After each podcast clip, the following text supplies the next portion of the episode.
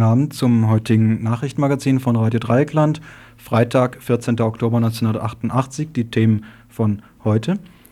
Gegenwärtig, das ist noch fast ein Veranstaltungshinweis, findet im Paulussaal eine Veranstaltung mit dem Ernährungspapst Dr. Brucker statt, der in verschiedenen politischen Kreisen, antifaschistischen Kreisen, als gefährlicher Faschist gehandelt wird. Zugleich hat er in der Ökobewegung ein hohes Renommee. Seine Bücher verkaufen sich über eine halbe Million Mal. Er schreibt Ernährungsbücher. Was es zu diesem Brucker zu sagen gibt, erfahrt ihr gleich als, äh, zu Beginn. Im Anschluss daran zwei Themen aus dem Atombereich. Mülheim-Kerlich, ein AKW, das glücklicherweise, so schien es vor vier Wochen, endgültig begraben ist, nachdem ein Verwaltungsgericht des, den, den Betrieb gestoppt hat, soll bald wieder ans Netz, so sagt jedenfalls die Eigentümerin. Was dahinter steckt, äh, könnt ihr dann im Anschluss hören. Zweiter AKW-Block, Wackersdorf, eine Demonstration ist für morgen genehmigt. Das ist seit über zwei Jahren das erste Mal, dass überhaupt irgend so etwas genehmigt stattfinden darf. Was dahinter steckt, mögt ihr euch dann anhören. Gleich geht es weiter mit Flüchtlingspolitik Waldkirch. Die Demonstration, die für den 29. Oktober geplant ist, hat im Vorbereitungstreffen einige Differenzen hervorgerufen. Nestle, der Boykott geht weiter.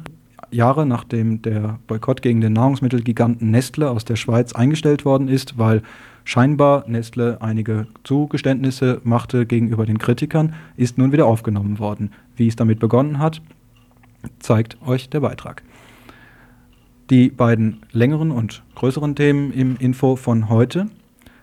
Heute tagte in Rathaus in Freiburg der Stuttgarter Petitionsausschuss. Er machte eine Anhörung zum Thema Integrationsklasse, also gemeinsames Unterrichten von sogenannten behinderten und sogenannten nicht behinderten Kindern. Ein Gespräch zum, zur Anhörung des Petitionsausschusses. Und zum Schluss, soweit die Zeit noch reicht, eine Information über Radio Interna. Es hat sich was getan bei Radio Dreikland. Viele wissen schon einiges, viele, manches ist noch nicht so bekannt. Wir informieren. Gleich geht's weiter mit der ersten Nachricht.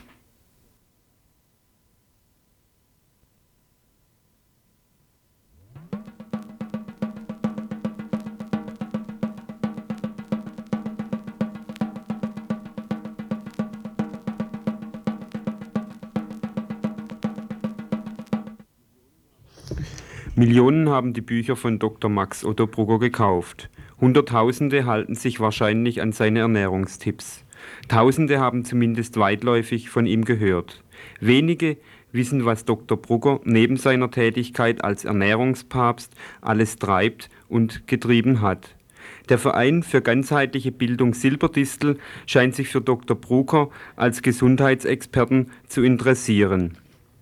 Die Silberdistel-Leute machen nämlich just am heutigen Abend eine Veranstaltung mit Dr. Brugger. Gesundheit ein Informationsproblem ist das Motto seiner Vorlesung. Tausend Leute werden von dem Veranstalter Silberdistel im Paulussaal erwartet. Wer unsere Montag-Infosendung gehört hat, weiß, dass Dr. Brucker in Sachen rechtsradikalen Engagements einiges zu bieten hat. Kurz die wichtigsten Fakten über seinen Kampf für die Volksgesundheit. 1909 wurde Max Otto Brucker in Reutlingen geboren. Nach Beendigung seines Medizinstudiums 33 arbeitet er als Assistenzarzt in Schwerte und Stuttgart. 38 wird er in einer Bremer Klinik Oberarzt. Nach Ausbruch des Zweiten Weltkriegs bleibt er in Bremen stationiert. Dort muss er unter anderem Bettnässer auf ihre Kriegstauglichkeit prüfen. Als verantwortungsvolle und aufgabenreiche Zeit behält Brucker die Kriegsjahre in Erinnerung. 1950 wurde die Freie Soziale Union gegründet. Bald darauf wurde Dr. Brucker Parteimitglied. Zur Bundestagswahl 1969 kandidierte er gar auf Platz 1 der Landesliste Niedersachsen. Bei den Anhängern der FSU handelt es sich um Vertreter der Freigeldlehre des Silvio Gesell. Silvio Gesell war der geistige Vater von Wirtschaftsexperten der NSDAP. Weiterhin engagierte sich Brucker in dem Weltbund zum Schutze des Lebens. Der Weltbund ist eine extrem rechte Umwelt- und Lebensschutzorganisation. Erster Präsident war der NS-Euthanasiearzt Dr. Kmelin. Dr. Brucker war von 1967 bis 1974 Präsident des Weltbundes. In jüngerer Zeit schloss er sich mit Rechtsradikalen zusammen, um die in den Anfängen begriffene Grüne Partei auf den rechten Weg zu bringen. 1981 unterschrieb er einen Ausländerstoppappell einer NPD-nahen Bürgerinitiative. Dr. Brucker war des Weiteren noch Mitglied im wissenschaftlichen Beirat der Gesellschaft für biologische Anthropologie, Eugenik und Verhaltensforschung. Ihr Vorsitzender hieß zu Bruckers Zeiten Jürgen Rieger. Jürgen Rieger ist Anwalt und verteidigt sämtliche Rechtsradikalen vor Gericht. Seitenweise sind die Dokumentationen über Bruckers braunes Engagement. Der Initiator der gerade stattfindenden Veranstaltung mit Brucker bekam sie alle zugeschickt. Karl-Heinz Koop von der Silberdistel, ein 150-prozentiger, prüfte sie und recherchierte selbst. So befragte er zum Beispiel Robert Jung, ein Freund Bruckers, nach dessen Meinung über den Ernährungspapst. Jung konnte sich überhaupt keine rechtsradikalen Tendenzen bei Brucker vorstellen. Nun, vielleicht sollte er erst prüfen, was er selbst macht. Kürzlich warb Jung nämlich für das Buch von Professor Haverbeck, welcher ein exponierter Rassist ist. Silberdistel jedenfalls ist der Meinung, dass Dr. Brucker kein Faschist ist. Vielleicht wurde Karl-Heinz Koop, der Sprecher des Vereins, noch zusätzlich in seiner positiven Meinung über Brucker von seiner Frau Christine bestärkt. Die macht nämlich gerade eine Ausbildung als Gesundheitsberaterin bei Dr. Brucker. Mit Sicherheit will ich nicht unterstellen, dass der Freiburger Verein Silberdistel ein Rechtsradikaler ist. Doch sind sie mit Vorsicht zu betrachten, wenn sie trotz aller Kenntnis über Brucker die Veranstaltung mit ihm einfach durchziehen. Für Karl-Heinz Koop, so äußerte er sich am Montag, ist Brucker zuallererst ein Gesundheitsexperte, in dessen Schriften keine rechten Neigungen zu, äh, Neigungen zu entdecken seien. Kurz einige Zitate aus Bruckers Werk, lebensbedingte Krankheiten von 85, wo es ihm um die Stellung und Aufgabe der Frau in der Gesellschaft geht. Der Mut zur Schwangerschaft ist eines der sichersten und einfachsten Gradmesser für das Geborgenheitsgefühl des Menschen in dieser feindlichen Welt. Die Beteuerung einer Frau, dass sie fest im Glauben und ganz auf christlichem Boden stehe, oder dass sie ein tief religiöser Mensch sei, kann an nichts so leicht auf ihren Wahrheitsgehalt geprüft werden, als an der Frage, ob sie zu noch einer Schwangerschaft bereit sei. Wenn sie ein zweites Kind strikt ablehnt, sind ihre Beteuerungen als leere Worte entlarvt. Inzwischen haben wir aber so viel Kenntnisse erworben, dass es sich beinahe erübrigt, zu wiederholen, dass bei einer biologisch vollwertigen Kost auch 15 Schwangerschaften, die hintereinander folgen, ebenso wenig Gesundheitsschäden mit sich bringen, wie dies bei im Freien lebenden Tieren der Fall ist. Rechte in der Ökobewegung, das ist nichts Neues und meines Erachtens auch kein Wunder. Kämpft doch die Ökobewegung für die abstrakte Natur und das Leben. Auf einen Nenner gebracht geht es ihr um die Verschmelzung des Menschen mit der Natur. Die Prioritäten werden falsch gesetzt. Besser gesagt müsste es eigentlich längst klar sein, dass der Mensch als denkendes Wesen sich von der Natur unterscheidet. Natur kann nicht denken. Natur kann nicht fühlen. Der Natur ist es völlig gleichgültig, was aus ihr gemacht wird. Des Weiteren müsste endlich klar sein, dass der Mensch, um sein pures Überleben zu sichern, der Natur entgegensteht. Er benutzt sie, um nicht zu verhungern und nicht zu erfrieren. Ein Jungnazi hat es in einem Interview der Nürnberger Komm-Zeitung einmal auf den Nenner gebracht. Man müsste die Hälfte der Weltbevölkerung umbringen, dann hätte die Natur die Chance zum, Überle zum Überleben. Er hat die Philosophie der Lebens- und Naturretter konsequent zu Ende gedacht. Solange die Ökobewegung ihre Hauptstoßrichtung nicht auf die Ausbeuter von Mensch und Natur lenkt, solange es ihr um nicht verstrahlte Haselnüsse und sauberes Wasser geht, ohne Rücksicht auf die gesamtgesellschaftlichen Zusammenhänge, wird es rechtsradikalen Elementen immer leicht fallen, die Diskussion um bessere Lebensbedingungen entscheidend mitzuprägen.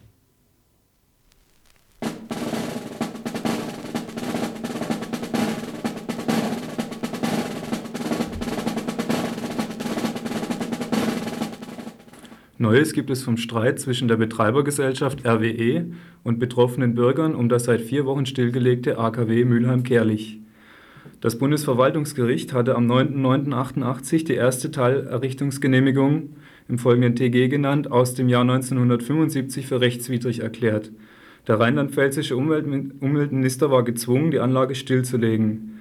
Jetzt ließ das RWE verlauten, man rechne mit einer baldigen Wiederinbetriebnahme des AKWs. Das AKW Mülheim-Kerlich ist eines der umstrittensten Atomprojekte in der Bundesrepublik. Bereits während der Probelaufzeit 1986 gab es binnen sechs Wochen nicht weniger als sieben Zwischenfälle, von den Behörden als Vorkommnisse bezeichnet. Eine fehlerhafte Turbinenregelung führte damals zur Abschaltung. Trotzdem konnte seinerzeit der amtierende Umweltminister von Rheinland-Pfalz, ein Herr namens Töpfer, der noch Karriere machen sollte, keine vom AKW ausgehende Gefahr für die Bevölkerung ausmachen. Dazu muss man wissen, dass Mülheim-Kerlich mitten im Ballungsraum Koblenz-Neuwied liegt, in dem 350.000 Menschen wohnen. Brisant wird dies durch den Baugrund, auf dem das AKW errichtet wurde. Es steht genau auf einer im Rheingraben verlaufenden sogenannten Verwerfungslinie und ist damit erdbebengefährdet. Die von diesem Standort ausgehenden Gefahren lieferten auch die Grundlage für das Urteil des Bundesverwaltungsgerichts. Das RWE hatte Anfang der 70er Jahre zunächst geplant, das AKW auf einer Tonschicht zu errichten. Als dagegen intern Bedenken laut wurden, entschloss man sich, die Anlage um 70 Meter auf eine Erdplatte zu verlegen. Sämtliche vorhandenen geologischen Gutachten, die für die erste Teilgenehmigung relevant waren, wurden hinfällig. Trotzdem wurde diese Genehmigung am 9. Januar 1975 für den ursprünglichen Bauplatz erteilt. Ganze elf Tage später wurde die Genehmigung für den neuen Standort nachgeschoben. Dieser Vorgang führte dann im September dieses Jahres dazu, dass das Bundesverwaltungsgericht erstmals eine atomrechtliche Genehmigung gänzlich für rechtswidrig erklärte. Begründung Die Bevölkerung hat einen Anspruch auf umfassende Sachprüfung sämtlicher Bedenken. Gerade das sei damals in den elf Tagen aber nicht erfolgt. Das festgestellte Ermittlungs- und Bewertungsdefizit zwingt das RWE, einen erneuten Antrag auf die erste Teilrichtungsgenehmigung zu stellen.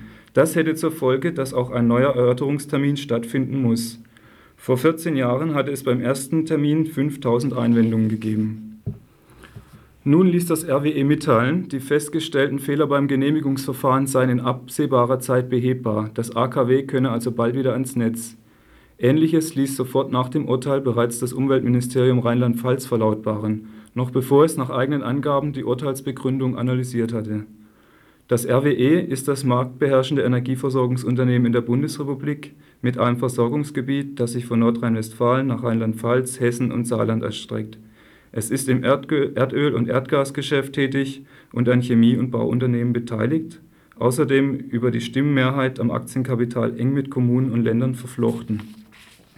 Zur Frage, welche Folgen das Urteil des Bundesverwaltungsgerichts vom 9. September für den weiteren Betrieb des AKW Mülheim-Kerlich hat und wie die Aussage des RWE zu beurteilen sind, folgt jetzt ein kurzes Interview mit Brigitte Schneider von der AG Umweltschutz in Koblenz. Brigitte, das RWE behauptet in dieser Zeitungsmeldung, die Betreibergesellschaft, das Bundesverwaltungsgericht hätte lediglich Verfahrensfehler gerügt.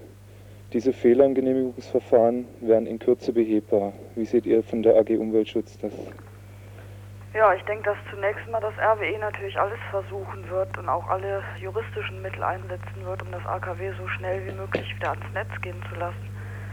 Das BVG hat jedoch in seinem Urteil ganz klar festgestellt, dass die erste TG damals für eine Anlage erteilt wurde, die so nie gebaut werden sollte. Und durch das Wegfallen der ersten TG ist jetzt das sogenannte äh, positive Gesamturteil weggefallen. Das heißt, es muss zu einem völlig neuen Genehmigungsverfahren kommen, mhm. was zumindest die erste TG betrifft, was auch bedeutet nach unserer Einschätzung, dass äh, ein neuer Erörterungstermin mit Bevölkerungsbeteiligung stattfinden mhm. muss. Ihr glaubt also, dass, das, dass die Genehmigungsbehörde auf jeden Fall erneut in eine Sachprüfung eintreten ja. muss und auch diese geologischen Grundlagen erneut geprüft werden müssen oder überhaupt das erste Mal wohl anscheinend. Ja, es wurde damals halt eine Anlage gebaut, die keine Genehmigung hat und das muss jetzt nachgeholt werden. Mhm. Und daran hängt zumindest auch die zweite TG. Mhm. Wir gehen jedoch davon aus, dass auch alle nachfolgenden TGs daraufhin mhm. geprüft werden müssen, ob die Neuregelung der ersten eine Rückwirkung auf das Regelungsgehalt der anderen mhm. hat. Also ihr seid der Meinung, dass das Kernkraftwerk auf jeden Fall längere Zeit abgeschaltet bleiben muss? Ja. Also mit aufgrund unserer Erfahrungen mit den Genehmigungsbehörden sind wir leider nicht so, so optimistisch, dass wir sagen würden, es mhm. ist jetzt ein endgültiges. Aus. Mhm. Aber wir gehen auf jeden Fall davon aus, dass äh, die Zeit der Stilllegung doch äh, länger sein wird. Ja, in die Richtung ging jetzt meine nächste Frage und zwar ist das doch ein, wirklich ein krasser Gegensatz zwischen dem, was in dem Urteil vom Bundesverwaltungsgericht drinsteht und jetzt dieser Aussage vom RWE und wohl auch vom rheinland-westfälischen, äh, rheinland-pfälzischen Umweltminister, dass das in Kürze behebbar ist alles. Äh, habt ihr da irgendwie die Erfahrung gemacht, dass das RWE also Grund zum Optimismus hat durch entsprechende Kontakte zur Genehmigungsbehörde und tatsächlich davon ausgehen kann, dass Teile des Urteils einfach ignoriert werden können? Das ist äh, schwer zu sagen. Also es ist natürlich schon so, dass die ähm, Genehmigungsbehörden nicht unbedingt gegen das RWE gearbeitet haben mhm. in der letzten Zeit. So wurden auch vom Land trotz des Urteils die anstehenden Revisionsarbeiten angeordnet. Mhm.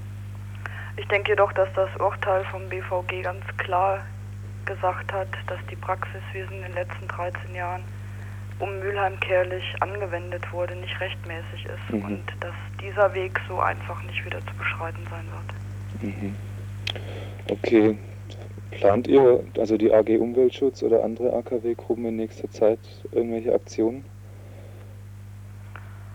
Ähm, es sind im Augenblick keine Aktionen geplant. Wir denken, dass jetzt auch der juristische Weg wieder ein bisschen weiter offen ist für alle betroffenen Bürger. Inwieweit der aber ausgeschöpft werden kann, muss noch geprüft werden. Und wir denken, dass wir einfach jetzt wieder sehen müssen, dass wir auf allen Ebenen neu den Kampf gegen das AKW starten. Mhm. Die AG Umweltschutz in Koblenz ist ein eingetragener Verein, der 1985 gegründet wurde und sich durch Spenden und Beiträge der ca. 160 Mitglieder finanziert. Die Argus beobachtet mit sechs computergesteuerten Messstationen rund um das AKW die Schadstoffbelastung der Luft und konnte den Betreibern inzwischen einige Fälle von Ablassen radioaktiver Dämpfe nachweisen. Interessieren tut sich dafür allerdings niemand.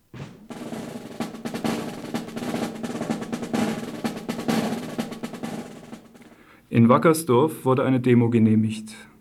Zum ersten Mal seit Pfingsten 1986 hat das Landratsamt Schwandorf für eine am Samstag geplante Demo direkt am Bauzaun grünes Licht gegeben. Allerdings wurden dem aufrufenden Koordinationskreis Herbstaktion 88 gegen WAA und Atomprogramm einschneidende Auflagen auferlegt. Im Wesentlichen ging es dabei um vier Auflagen. Zum ersten sollten die Veranstalter unmittelbar am Bauzaun 200 Meter Seil spannen. Zum zweiten sollte ein Wäldchen mit Bändern abgesichert werden.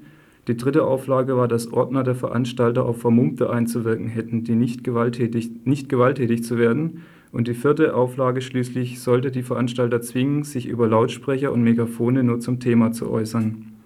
Gegen alle vier Auflagen hat der Veranstalter Widerspruch vor dem Verwaltungsgericht Regensburg eingelegt, in allen vier Fällen mit Erfolg. Der Beschluss fiel gestern. Die beiden ersten Auflagen werden gestrichen, die beiden letzteren wurden laut Pressesprecher des Veranstalters auf das übliche rechtliche Maß gestutzt. Nach Einschätzung der Veranstalter wurde die Demo gerade jetzt genehmigt, weil sich die bayerische Staatsregierung den bisherigen harten Kurs nicht mehr leisten kann. Angesichts der Bereitschaft der Leute in Wackersdorf, ihren Widerstand gegen die WAA kundzutun, und zwar nach ihren eigenen Vorstellungen. Auch die letztjährigen Herbstaktionen hätten sich jetzt erfolgreich ausgewirkt. Zurückgewiesen wird vom Veranstalter ausdrücklich die Äußerung des zuständigen Polizeipräsidenten Fenzel, der laut der heutigen taz eine Genehmigung jetzt deshalb für möglich hält, weil der Widerstand einen anderen Charakter angenommen habe. Militante WAA-Gegner hätten in der Region keinen Rückhalt mehr und blieben deshalb weg. Der Veranstalter wertet dies als typischen Versuch, die Anti-WAA-Bewegung in gute und schlechte zu spalten und weist diese Äußerungen nachdrücklich zurück. Die Protestbewegung hat vielmehr an Qualität und Breite zugenommen. Der Trägerkreis der Demo setzt sich aus den gleichen Initiativen und Organisationen zusammen wie im letzten Jahr, was zeigt, dass der Widerstand noch immer der gleiche ist, was Breite und Qualität anbelangt. Die Demo findet wie gesagt am Samstag statt. Aufgerufen haben die Oberpfälzer Bürgerinitiativen gegen die WAA, die Bayerische Anti-AKW-Bewegung und die Bayerische Friedensbewegung. Das Konzept des Koordinationskreises wird unterstützt von SPD, Bund Naturschutz, Grünen und Gewerkschaften. Auftaktkundgebung ist um 11 Uhr auf dem Wackersdorfer Volksfestplatz. Danach geht es zum Bauzaun. Mit dabei auch diesmal wieder ca. 2500 uniformierte Berufsdemonstranten, diesmal aber angeblich nicht aus Berlin. Nach der Abschlusskundgebung findet ein Fest mit den Biermöselblosen Dieter Hildebrand und anderen statt.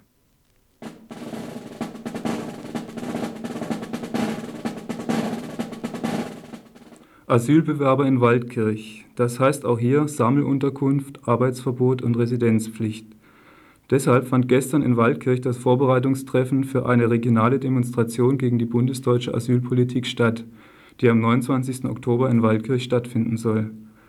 Dabei waren etwa 50 Leute anwesend, die lebhaft über die Frage diskutierten, ob bestimmte Gruppen, die mit zur Demo aufrufen, ausgeschlossen oder benachteiligt werden sollen.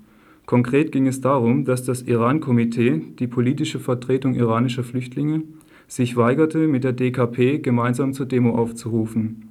Dabei warf man der DKP vor, Schwesterpartei der iranischen Trudi-Partei zu sein, die angeblich durch Verrat im Iran die Inhaftierung, teilweise auch Tötung dortiger Oppositioneller herbeigeführt haben soll. Letztendlich setzte sich jedoch die Erkenntnis durch, dass es für das Ziel der geplanten Demo nicht gerade förderlich ist, wenn Gruppen, die von der Asylpraxis hier betroffen sind, sich untereinander in ideologischen Grabenkämpfen zerstreiten. Im Hinblick auf die allen Gruppen gemeinsame Zielsetzung, nämlich das Asylrecht in der BRD anzuprangern, wird nur ein möglichst breites Bündnis die gewünschte Resonanz hervorrufen können. Eine offensichtlich notwendige Diskussion um Ideologiefragen, insbesondere über die Asylpolitik der Sowjetunion und der DDR, soll jedoch in absehbarer Zeit stattfinden. Zur Demo am 29. Oktober um 11.30 Uhr in Waldkirch ruft auf das Südbadische Bündnis aller Asyl- und Flüchtlingsgruppen. Sie beginnt und endet in der Allee. Abends findet im AJZ ein Kulturfest mit verschiedenen Rockbands, Kabarett und indischer Musik statt.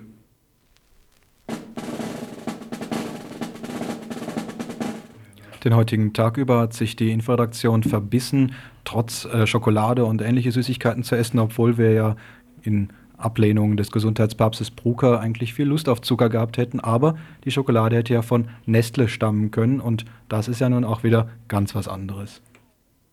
Nestle, kalter Kaffee? Nein. Hier ein aktueller Beitrag zu Nestle. Nestle ist ein multinationaler Konzern, der weltgrößte im Lebensmittelsektor. Nestle produziert neben Lebensmitteln auch Getränke, Süßwaren, Baby- und Tiernahrung. Friskis für Katzen zum Beispiel.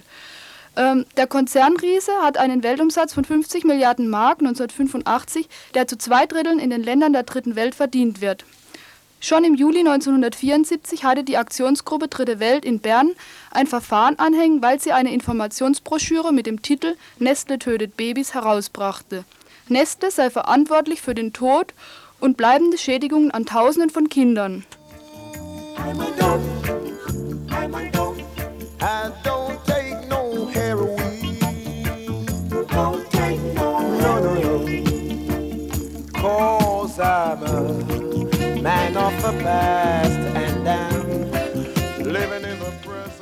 Es gelang dem Konzern, für seine angekratzte Ehre Bußgelder einzutreiben.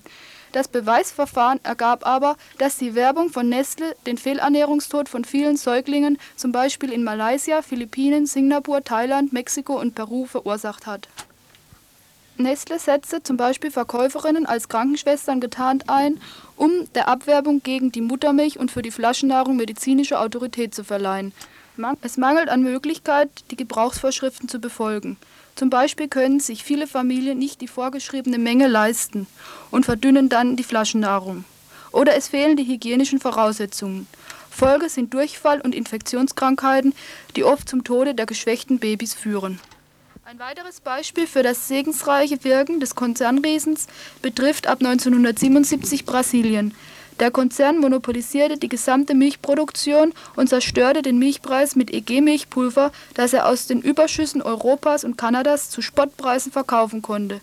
Die Farmer wurden zum Verkauf ihrer Milchkühe an Schlachthöfe gezwungen, weil der Milchpreis die Produktionskosten nicht mehr deckte.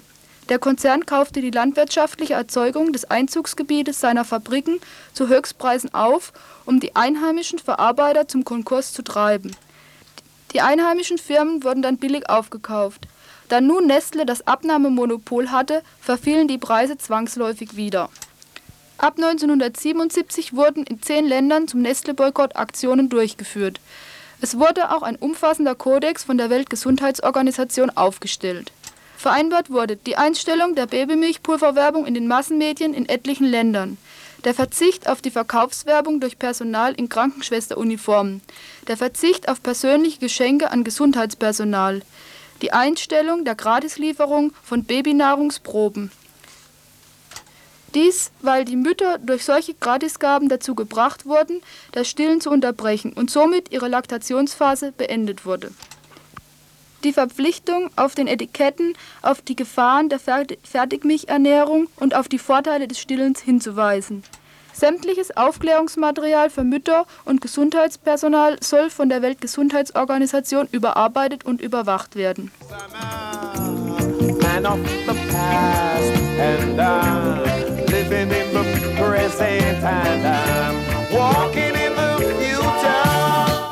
Obwohl sich Nestle 1984 verpflichtet hat, den Kodex in allen Ländern einzuhalten, müssen jetzt die Konsumentenboykotte wieder aufgenommen werden, weil Nestle den Verpflichtungen nicht nachgekommen ist.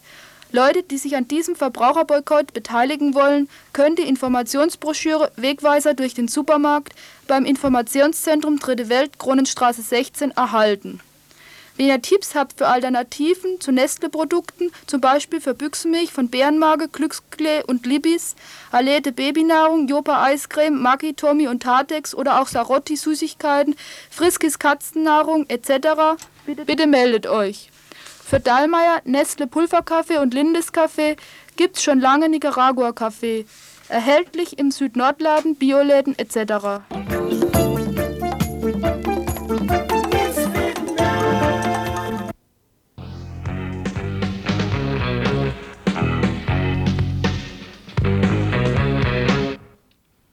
Angst vor der Integration Behinderter?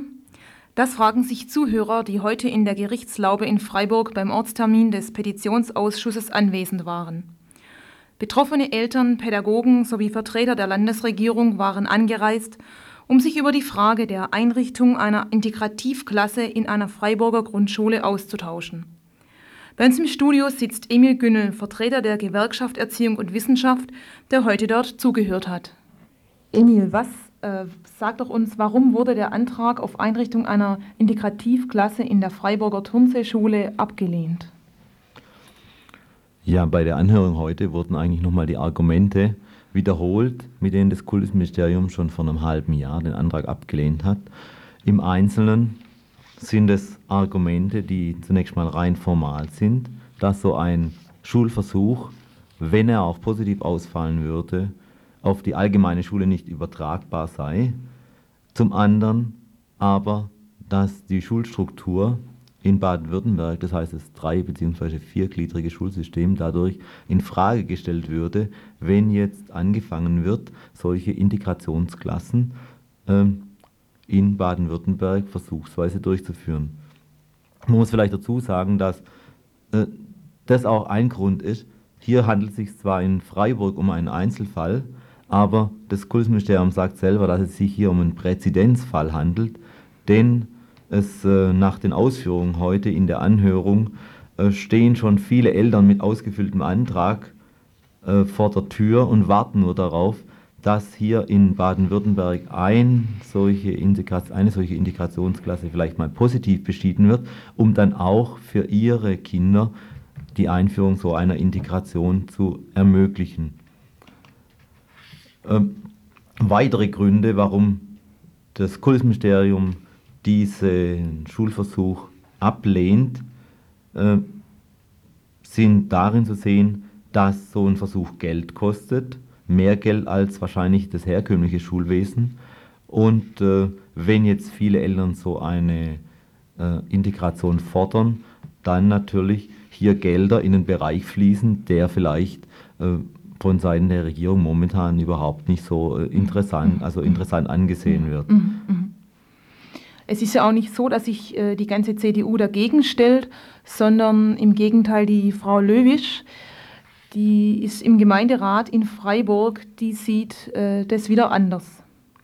Ja, also die Frau Löwisch hat heute in der Anhörung als Vertreterin des Schulausschusses sehr engagiert und, und vehement sich für diese Integrationsklasse eingeschätzt.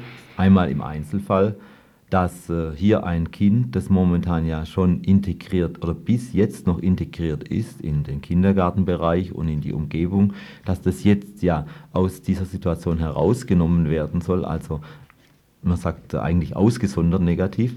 Zum anderen aber auch prinzipiell hat sie gefordert, äh, dass hier ein Umbruch des Sonderschulwesens in naher Zukunft äh, in Betracht kommen muss und sie sich dafür einsetzt, wie, der ganz, wie die ganzen anderen Mitglieder des Schulausschusses in Freiburg, dass äh, man über diese Integration nicht nur nachdenken sollte, sondern auch mit Beispielen äh, Erfahrungen sammeln sollte auf diesem Bereich.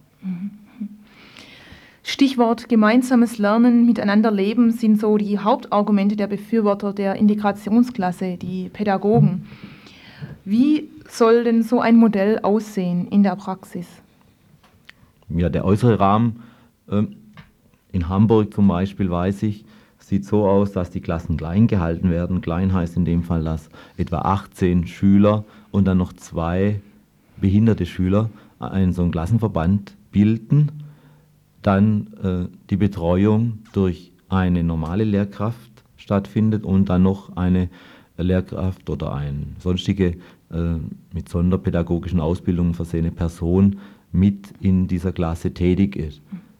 Das heißt natürlich, dass da auch mehr Kosten zukommen, aber der Vorteil dieser Art von äh, Schule wäre, dass nicht nur die behinderten Kinder vielleicht in einem Umfeld äh, mit normalen Kindern, will ich mal so sagen, sich äh, aufhalten können, sondern dass auch die äh, normalen Kinder von den behinderten Kindern lernen könnten, mit denen umzugehen, dass also die Distanz und diese Abneigung gegenüber behinderten Kindern, wie sie heute oft äh, in der Gesellschaft zu beobachten ist, dass die da vielleicht ansatzweise überwunden werden könnte. Außerdem weiß äh, jeder, der sich ein bisschen auskennt in der Pädagogik, dass wenn behinderte Kinder nur mit behinderten Kindern wieder zusammen sind, zum Beispiel ihr Sprachniveau äh, langsam aber sicher wieder schlechter wird, während wenn sie mit normalen Kindern, die gut sprechen können, zusammen sind, auch zum Beispiel nur das reine Sprechen und sich verhalten äh, wesentlich äh, verbessert werden könnte. Das wäre ja auch ein Argument, den kleinen Harry zu wünschen, äh, in die Integrativklasse eingeschult zu werden. Doch bis jetzt ist nicht klar, was passiert mit diesem Harry. Ja, momentan ähm, geht er noch in den normalen Kindergarten, weil äh, die Eltern nicht wollen, dass äh, Tatsachen geschaffen werden, die dann das Schulamt veranlassen, zu sagen, ja, den brauchen wir ja gar nicht mehr in eine normale äh, Schule einzuschulen. Äh, zum anderen aber äh, ist die Frage wirklich offen, was passiert mit dem Harry?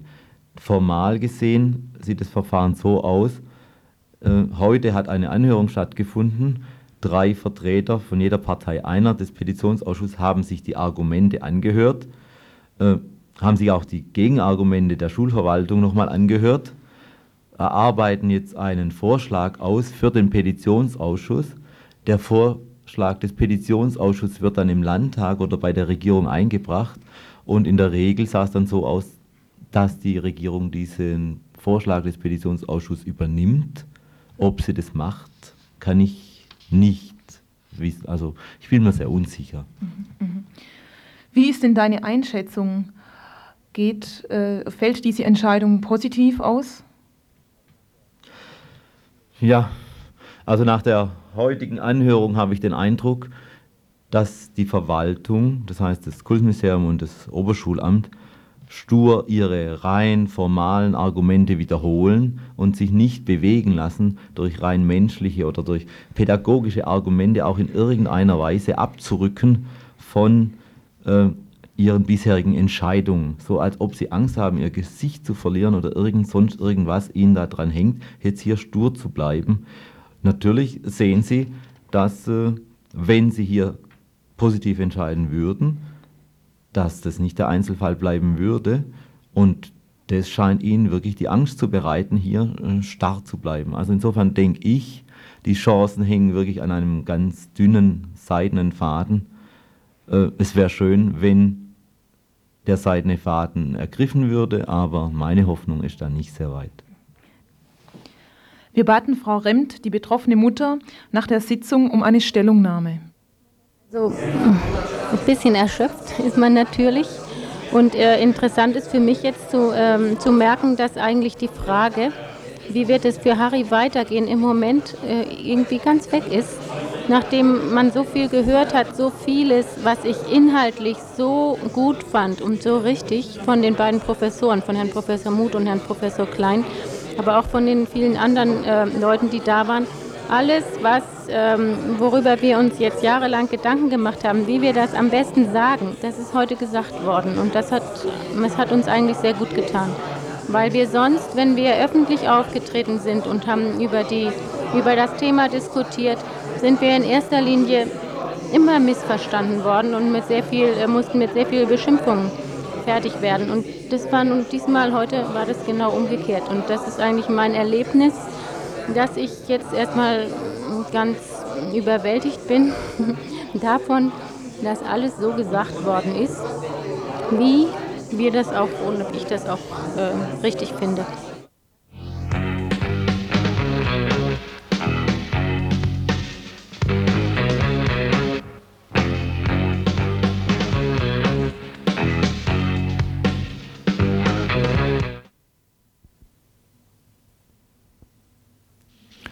Eigener Sache, eine Rubrik, unter der wir euch in der Vergangenheit schon oft von Ereignissen in und um Radio Dreieckland berichten konnten und mussten.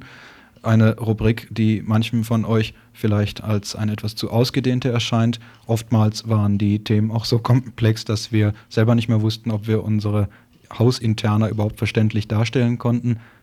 Doch in der vergangenen Woche gab es zwei Ereignisse zu verzeichnen, die wir euch in der gebührenden, im gebührenden Umfang darstellen müssen.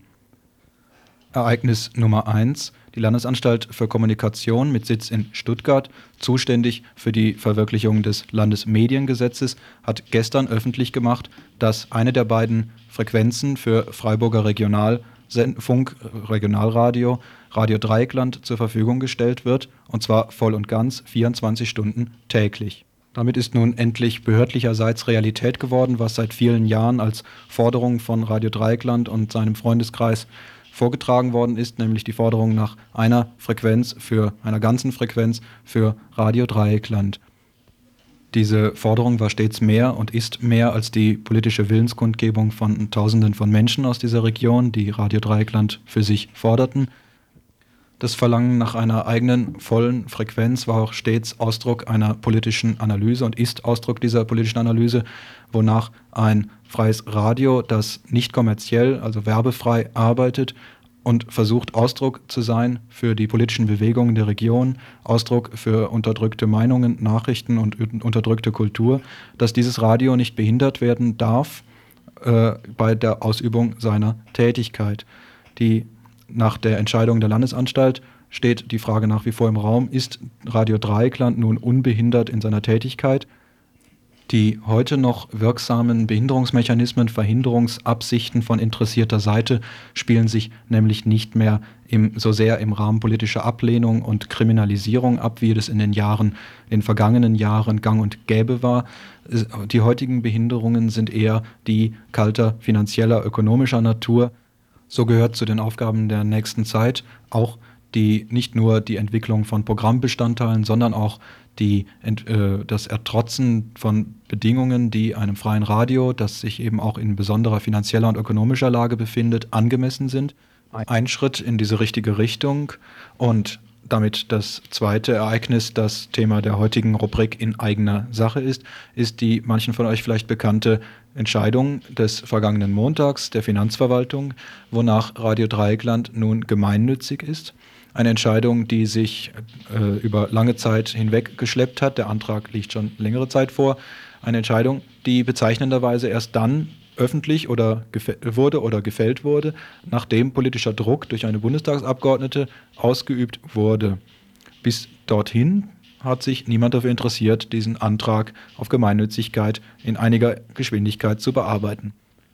Zu beiden Themenkomplexen, also der erfolgten politischen Durchsetzung einerseits, dem Erringen einer 24-Stunden-Lizenz und den damit verbundenen Chancen, Risiken und Perspektiven, und andererseits der ökonomischen Durchsetzung, dem Stand und den Möglichkeiten des Konzepts Mitgliederfinanzierung, befragte ich Jörg Fichtner, Mitglied im Vorstand des Freundeskreises Radio Dreieckland. Wie geht's weiter? Geht's morgen schon los mit den 24 Stunden? So die erste Frage. Nee, das ganz sicher nicht. Erstens mal haben wir noch gar keine rechtsgültige Entscheidung. Wir wissen das genau genommen auch nur aus Telefonaten. Wir haben also den schriftlichen Bescheid noch gar nicht. Und dann das Allerwichtigste ist, diese 24 Stunden werden wir nicht auf der 100,7 haben, auf der wir jetzt senden, sondern da Freiburg 1 und wir einen Erweiterungsantrag gestellt haben, wir aber die einzigen waren, die auf beiden hier Frequenzen waren, können überhaupt nur wir auf der 102,3 erweitern. Das heißt, als nächstes steht erstmal dann dieser Frequenzwechsel ins Haus, dass wir auf die 102,3 gehen. Und aber auch da werden wir unter gar keinen Umständen sofort mit einem 24-Stunden-Programm anfangen, sondern wir werden mit Sicherheit vorsichtig ausbauen. Das jetzt im Programmlichen, also von der Zeit her schon hinten und vorne klemmt, werden wir sicher sofort auf ein 6 Stunden bis 8 Stunden Programm gehen. Das heißt jetzt erstmal auf jeden Fall ausbau, äh, ausbauen ab 18 Uhr, vielleicht ab ähm, 16 Uhr, vielleicht eine Nachmittags- oder Morgenschiene einrichten, aber das dann wirklich Schritt für Schritt machen. Und ich denke, also bis jetzt dieser Entscheid kommt, dieser schriftliche und dann dieser Frequenzwechsel vollzogen ist, würde ich jetzt mal, ohne dass das jetzt wirklich abgesprochen ist, schätzen, dass es schon noch bis Anfang November geht. Und was sind das für Bedürfnisse, die im Moment, wo es im Moment klemmt? Wer, wo äh, wird das Programm erweitert werden? Das sind grundsätzlich zwei Bereiche. Der eine Bereich ist, von dem auch schon viel besteht, ähm, der redaktionelle Bereich. Da ist einmal zum Beispiel aus der Musikredaktion ganz massiv das Bedürfnis. Sie haben heute Morgen auch auf der Pressekonferenz gesagt, Sie könnten eigentlich fast das doppelte Programm nicht füllen von dem, was Sie jetzt machen, haben noch Leute dazu bekommen, haben noch viele Ideen, wollen zum Beispiel unbedingt ähm, ein Magazin ein, einrichten, was nicht so streng thematisch geboten ist wie die bisherigen Sendungen.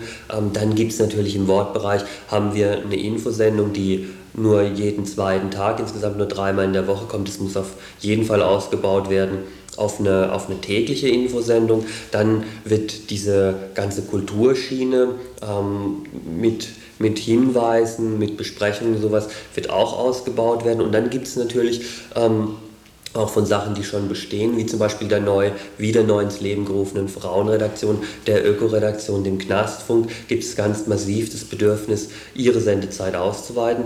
Das sind also alles Redaktionen, die im Moment da sind. Und der zweite Punkt, der auch ganz wichtig ist, ist, dass dieser ganze Punkt Gruppenradio, dass also Gruppen von außerhalb autonomen Radio Dreieckland einen Sendeplatz gestalten, dass der ja im Moment sehr schwach überhaupt vertreten ist, obwohl da Interesse von außerhalb da ist. Also auch hier ähm, wird, sicher, wird sicher sehr rasch ein Ausbau vonnöten, vonnöten sein. Das ganze Programm wird ja ehrenamtlich erstellt.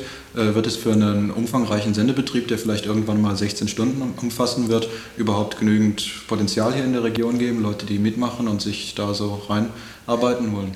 Das mit dem Potenzial ist für mich gar keine Frage. Die Frage wird in der Tat die sein, ob wir eine Struktur zur Verfügung stellen, eine Struktur, die professionell genug ist, ähm, die Bedürfnisse auch wirklich einzubauen, die da sind, ähm, mit den Bedürfnissen was zu machen. Also dieses Projekt auch weiterhin sich als, als medienpädagogisches Projekt verstehen und da sind im Moment die Diskussionen im Gang, ähm, dass es da natürlich, wir haben ja nie ganz ehrenamtlich gearbeitet, es gab immer zwei oder drei Hauptamtliche und da sind im Moment halt auch die Diskussionen natürlich im Gang, ob dann diese Hauptamtliche nicht, sagen wir, auf sechs oder zehn vielleicht ausgeweitet werden müssen, die dann strukturelle Aufgaben wahrnehmen, die dann wirklich all denjenigen, die Sendung machen wollen, ermöglichen, das richtig zu lernen, einen richtigen Sendeplatz zu bekommen und dann auch Tipps zu kriegen, wie sie das jeweils gestalten können. Die Erlangung der ganzen Frequenz ist ja eigentlich die politische Durchsetzung einer elf Jahre alten Forderung. Ist jetzt damit, dass die Entscheidung gefallen ist, sind alle Wünsche von Radio Dreikland erfüllt oder stehen jetzt noch weitere Probleme an, die das Senden schwer machen? Also alle Probleme sind damit sicher nicht beseitigt, aber also gerade heute Morgen wurde es mir nochmal deutlich, als, als Karl-Heinz Krieger, langjähriges Radiomitglied, auch lang ähm, Geschäftsführer des Freundeskreises so ein bisschen Zitate aus der Geschichte nochmal gebracht hat, was der Herr von Drotter, medienpolitischer Sprecher der CDU, damals in den Auseinandersetzungen sagte, wir, wir wären hier ein, ein RAF-Unterstützersender, wir würden Kindersex propagieren oder auch die örtliche Polizeileitung, die sogar behauptet hat, wir würden verschlüsselte Informationen an die RAF weitergeben, also wo aus der Ecke schon ganz massiv der Versuch kam, uns abzudrängen. Ähm, also von daher jetzt auf jeden Fall total im Vordergrund für, für mich steht, dass wirklich ein politischer Kampf ein ganz großes Stück gewonnen ist. Das ist also auf jeden Fall vorneweg. Kleinere Auseinandersetzungen, die ich dann aber wirklich als, als weitere Schritte nur begreife, mit, an die wir mit demselben Optimismus rangehen können, den wir jetzt aus diesem Sieg ziehen, sind solche Geschichten, wie zum Beispiel sie in der Schweiz oder zum Teil auch in Frankreich für nicht kommerzielle gemeinnützige Radios längst erkämpft worden sind, sind so Gebührenfragen. Da ist zum Beispiel diese Geschichte mit. Ja, so interessant es jetzt wäre, weiterzuhören, was Jörg Fichtner über bestimmte besondere Strukturen für freie Radios in anderen Ländern wie der Schweiz und Frankreich zu erzählen hat, die in der Bundesrepublik bisher noch überhaupt nicht angewendet werden. Also ein Projekt wie Radio Dreieckland muss äh, sich mit, äh, wie ein normales, also quasi wie ein normales Wirtschaftsunternehmen behaupten gegenüber den ähm, kommerziellen Konkurrenten, die ja eigentlich gar keine Konkurrenten sind, sondern eine ganz andere Absicht verfolgen. Was äh, noch alles zu erzählen gewesen wäre, das kann jetzt leider nicht mehr geschehen, weil zu einer halbwegs professionellen Struktur, die eine medienpädagogische Initiative